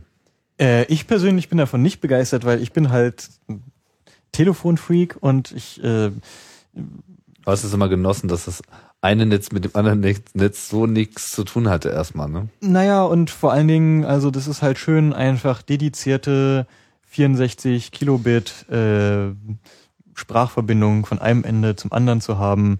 Ähm, Isochrone Kommunikation. genau, so geringe Latenz, so das ist natürlich auch noch so ein Problem. Irgendwie die Latenz steigt halt irgendwie, wenn das durch durch IP geht, in den meisten Fällen an. Und ähm, ja, das ist einfach, ich glaube, ich glaube, äh, Telefonie in dieser hohen Qualität, wie sie bei uns noch vor ein paar Jahren selbstverständlich war, werden wir wahrscheinlich nie wieder haben. Aber was die Qualität betrifft, meine eins hat sich im normalen Telefonnetz nie durchgesetzt, nämlich ein, ein besserer Codec. Also eine bessere Das ist, das ist richtig, aber irgendwie, ähm, also ich persönlich, also wahrscheinlich war einfach der Bedarf nicht hoch genug und ich persönlich habe es auch nie vermisst. Also ich fand halt, da sind immer alle Informationen rübergekommen, die rüberkommen sollten. Das stimmt schon. Und ähm, ja, klar, das kann man dann natürlich, kann man dann natürlich anders äh, machen. Man kann dann beliebige Codecs einsetzen, auch welche, die eine deutlich höhere Bandbreite haben und äh, kann so die Sprachqualität verbessern. Und natürlich wird es so sein, äh, dass man, wenn man jetzt einen High-Quality-Link haben will, den auch kriegen kann. Ähm, aber das wird nicht der Regelfall sein. Ich denke einfach, dass die, äh, dass die, die Gesamtqualität halt abnehmen wird, beziehungsweise das passiert ja schon gerade die ganzen letzten Jahre. Wenn man, man merkt es halt irgendwie, insbesondere wenn man von einem Netz ins andere telefoniert, dass man teilweise plötzlich und dann vielleicht noch Call-by-Call benutzt oder so, dass man teilweise plötzlich schlechte, rauschende Verbindungen hat, dass man irgendwie, dass Calls gedroppt werden, also irgendwas nicht durchgestellt werden kann, dass man woanders rauskommt, als es eigentlich hingehen sollte. Ähm, und all so eine Geschichten, ähm, so, und das, das ist mir halt ein Graus. So. Erinnert mich gerade an so ein großes Werbeplakat, was ich in Kanada gesehen habe, von dem dort äh, vorherrschenden Mobilfunkanbieter Rogers. Sie werben damit äh, Less Dropped Calls. genau. Das äh, lässt wahrscheinlich schon mal so ein bisschen erahnen, in welche Richtung das geht, dass irgendwie also jetzt überhaupt nicht mehr mit mit qualitativen ähm, Pluspunkten geworben wird, sondern nur mit irgendwie, ja, hier hier gibt's weniger Minus. Genau. Ja, also ich meine, in den, äh, deshalb hatte ich vorhin auch gesagt, irgendwie in Deutschland oder Westeuropa, also in den USA ist das mit dem Telefonnetz ja schon immer so eine Sache gewesen. Also ich meine, okay, Rogers ist jetzt Kanada, äh, aber da war es, da war es, ähm, die hatten da ja sehr ähnliche Infrastruktur wie in den USA oder haben sehr ähnliche Infrastruktur wie in den USA und ähm, die, ja, also da ist das mit der Qualität war da irgendwie schon immer nicht so weit her. Also ich meine, ich könnte mir vorstellen, dass es schon so ist, dass die Leute auch bereit sind, zumindest ein Stück weit dieser Qualität, die sie gewohnt sind, auch zu opfern, ähm, wenn es dafür andere Vorteile gibt. Sei es, dass es billiger ist, sei es, dass es äh, mehr Flexibilität äh, Auf jeden Fall. bietet. Ich bin da halt Nostalgiker. Ja klar, ne, ich kann das auch nachvollziehen. Ich bin da eigentlich auch Nostalgiker. Ich mag auch so dieses schöne äh, hammermäßige irgendwie Isochrone, einfach, dass es halt einfach gerade diese Sache mit der Latenz, da ist man als Podcaster ja auch nochmal doppelt ähm, hinterher. Gerade wenn ich jetzt darüber nachdenke, dass man irgendwie so Fernverbindungen hat. Meine, auf der anderen Seite, und das ist jetzt eigentlich das, worauf ich hinaus wollte, wenn also jetzt die Telefonnetze, die ja immer so ein technisches Alternativmodell hatten zur Sprachübertragung im Vergleich zu dem Internet, sich im Prinzip auch auf Internettechnologie einlassen und damit alle Vor-, aber auch eben alle Nachteile sich damit einfangen, dann äh, beschwören sie ja im Prinzip auch eine vollständig neue Konkurrenzsituation auf gegenüber Lösungen, die jetzt Software-only sind, zum Beispiel auf dem Computer oder auf irgendwelchen dedizierten Geräten, die rauskommen können. Sprich, Voice-over-IP ist ja derzeit eher so ein, naja, man nimmt es, wenn es halt wirklich über das normale Telefon zu kompliziert oder viel zu teuer ist. So, dann geht man irgendwie auf Voice-over-IP. Hat aber dann natürlich auch viele andere lustige Vorteile, dass es äh, sich mit Chat zum Beispiel äh, wunderbar äh, verbinden lässt, wenn man jetzt sowas wie Skype äh, äh, nimmt. Das äh, hat ja auch seine Vorteile und man kann da irgendwie auch mal eine Datei drauf draggen. Wenn also jetzt die normalen Telefonnetze quasi ihre Vorteile der schn schnellen Verbindungsaufbaus, so zuverlässigen Sprachqualität einbüßen, sozusagen sich auf den Level von Voice-over-IP Computeranwendungen runterlassen, ist das dann nicht eigentlich die große Chance für die Computer vollständig abzuheben und dann auch äh, die Dienste Telefon mit zu übernehmen? Klar, also das wird natürlich, ich meine, das ähm, konvergiert ja eh alles so ein bisschen und man hat ja so, was man jetzt heutzutage als Mobiltelefon in der Tasche hat, das ist ja im Prinzip eh nur noch ein Computer, der halt irgendwie ein Mobilfunkinterface hat und meistens dann auch noch ein WLAN-Interface und ähm, so, und über das WLAN-Interface kann man dann häufig auch schon Voice-over-IP machen und so eine Geschichten. Und ähm, letztlich wird sich das halt so einfach das, das Telefon, das Telefon an sich wird halt, wird halt, denke ich, ähm, einfach aufgehen in, in diesen IP-Anwendungen, die es halt so gibt. Und das heißt, dass auch das Mobiltelefon in absehbarer Zeit seine Sprache über IP macht? Ist das denn schon O2, greifbar? O2 hat sein gesamtes Backbone neulich auf äh, IP umgestellt und ähm, deshalb haben, wie vielleicht irgendwie einigen, also neulich ist gut, das war glaube ich im Oktober, November oder so. Ähm, 2008? ja. wo dann Chaos Radio Express wird ja auch noch in 50 Jahren gehört, müssen wir das auch mal erwähnen. Genau. Ähm, wo dann erstmal eine Zeit lang irgendwie jede Menge Dropped Calls waren und irgendwie komische Verbindungen und rauschende Verbindungen und so ganz haben sie es irgendwie immer noch nicht im Griff. Aber ähm, ja, so klar wird das auch irgendwann kommen, dass man halt nur noch über IP telefoniert, auch vom Mobiltelefon aus. Und du meinst, das ist da auch zu machen mit den Latenzen und so? Ja, wenn du dir halt anguckst, jetzt zum Beispiel HSDPA hat ja eine äh, deutlich, also der die schnelle Datenübertragung hat ja schon mal eine deutlich geringere Latenz, als man äh, so von GPRS kennt. Mhm. Ich Und habe es noch nicht so, also ich meine, ist ja nicht nur eine Frage von DPA, sondern dann auch eben von UPA. Man muss ja auch schnell hochpumpen beim Telefonieren. Also Genau. das gilt dann aber auch dafür. genau, richtig. So und ähm, also das ist jetzt noch nicht. Aber reicht das schon aus? Ich meine, ist jetzt Keine Ahnung. Also das ist jetzt, ich, es gibt halt auch schon Leute, die machen, die machen halt Voice over IP über UMTS, also über HSDPA und HSUPA und so, ähm, und sagen halt, das ist prima. So, mir wäre wär die Latenz dazu hoch, aber natürlich irgendwie, wenn es irgendwie gerade nicht anders geht, kann man darüber auch telefonieren. Und ähm, da wird natürlich dran gearbeitet werden, weil äh, so eine bestimmte Latenz hält man halt die merkt man halt nicht so und ab ab einem ab einem bestimmten Punkt fängt es dann halt an echt unangenehm zu werden, dass man sich so gegenseitig ins Wort fällt und so eine komischen Geschichten und das muss natürlich verhindert werden. Also so eine so eine ganz offensichtliche Service Regression wird es halt denke ich mal nicht geben. Weil da ist dann nämlich auch die Grenze erreicht. Genau, so, weil äh, ich meine, jetzt kommt ja schon, jetzt haben wir im Augenblick Mobilfunknetze der dritten Generation und äh, beziehungsweise wird jetzt halt schon wieder von der dreieinhalbten Generation geredet, was HSDPA und HSUPA angeht. Und ähm, dann kommen jetzt als nächstes die vierte Generation, Long-Term Evolution, und ähm, da die sollen natürlich wieder deutlich schneller und deutlich geringere Latenz und so weiter haben. Also sozusagen die nächste Stufe nach UMTS, HSDPA und HSUPA. Genau. Welche Generation haben wir da jetzt? Jetzt ist die dreieinhalbte. Die dreieinhalbte, also das schnelle HSUPA und das schnelle HSDPA. Genau, also beziehungsweise so normale ist- UMTS ist halt dritte Generation und HSDPA und HSUPA sind halt drei, Generation 3,5. Okay. Aber die gibt's dann auch wieder in zwei Abstufungen mit irgendwie doppelt so schnell. Du meinst HSDPA und HSUPA? Ja, gibt's doch irgendwie, also die erste Ausbaustufe war doch 3,6 äh, Megabit und das heißt äh, 1,8 ging's los. 1,8? Genau, Ah, genau. was So. heißt das auch schon in der dritten Stufe, alles klar. Also 1,8, 3,6, Na, das 2. war, das war schon von Anfang an definiert. Ähm, es gibt dann jetzt inzwischen allerdings HSPA Plus. Ähm, und das ist natürlich alles immer so eine Sache mit diesen, mit diesen Nummern, ob man da jetzt sagt, irgendwie, das sind jetzt 3,75, so, also zum Beispiel Edge, äh, also der GSM, äh, der schnellere GSM-Datenübertragungsstandard ist halt, gilt halt als äh, Generation 2,75. So, also es wird, wird dann halt irgendwann ein bisschen unsinnig. Okay, gut, aber ich meine, also gibt's HSPA ist jetzt so ein Sammelbegriff für alles, was Genau, schnell High, ist im High Speed. Packet Access Plus. Genau. Plus Mhm. Ist dann halt irgendwie bis, ich glaube, 28,8 Megabit. im Download Ja. und im Upload. Ähm, weiß ich gerade nicht. So, aber das ist halt auch noch so ein, so ein Eckchen weit weg. Hm. Und ähm, 28 Megabit. mh, Megabit. Wo muss ich unterschreiben? Gibt jetzt gerade, glaube ich, die ersten Testnetze. Erstaunlich, nicht? Also was da, äh, was da noch geht. Das ähm, dürfte ja auch diesem Festnetzanschluss, dem Festnetz-Internet-Anschluss auch nochmal ordentlich äh, Konkurrenz machen. Ich meine, wenn Genau. man solche Bandbreiten Das ist halt, Mobil das hat. ist halt deren, das ist halt auch der Plan der der äh, Telekommunikations, der, Ne- der Netzbetreiber, dass sie halt irgendwie, ich meine, die werden halt eh einfach immer mehr zu IP äh, und Mobilfunkanbietern. Genau. Und die Mobilfunkanbieter werden auch immer mehr zu IP-Paketverschiebern und ähm, deshalb äh, ja, wollen die halt nicht noch so extra fette Infrastruktur von vor 20 Jahren äh, rumstehen haben, auch wenn die halt die viel bessere Qualität liefert. Hm.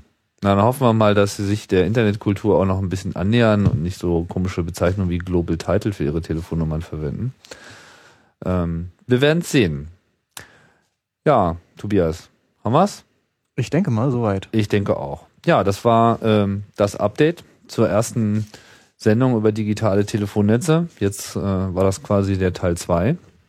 Mal gucken. Ich glaube, da ist noch eine Menge zu holen für weitere Teile. Aber da machen wir jetzt hier erstmal Schluss. Ähm, das war's. Chaos Radio Express 110. Der Notruf fällt vielleicht doch nicht so äh, schlimm aus, auch wenn äh, Tobias wie auch mir seine niedrige Latenz doch teuer und lieb ist.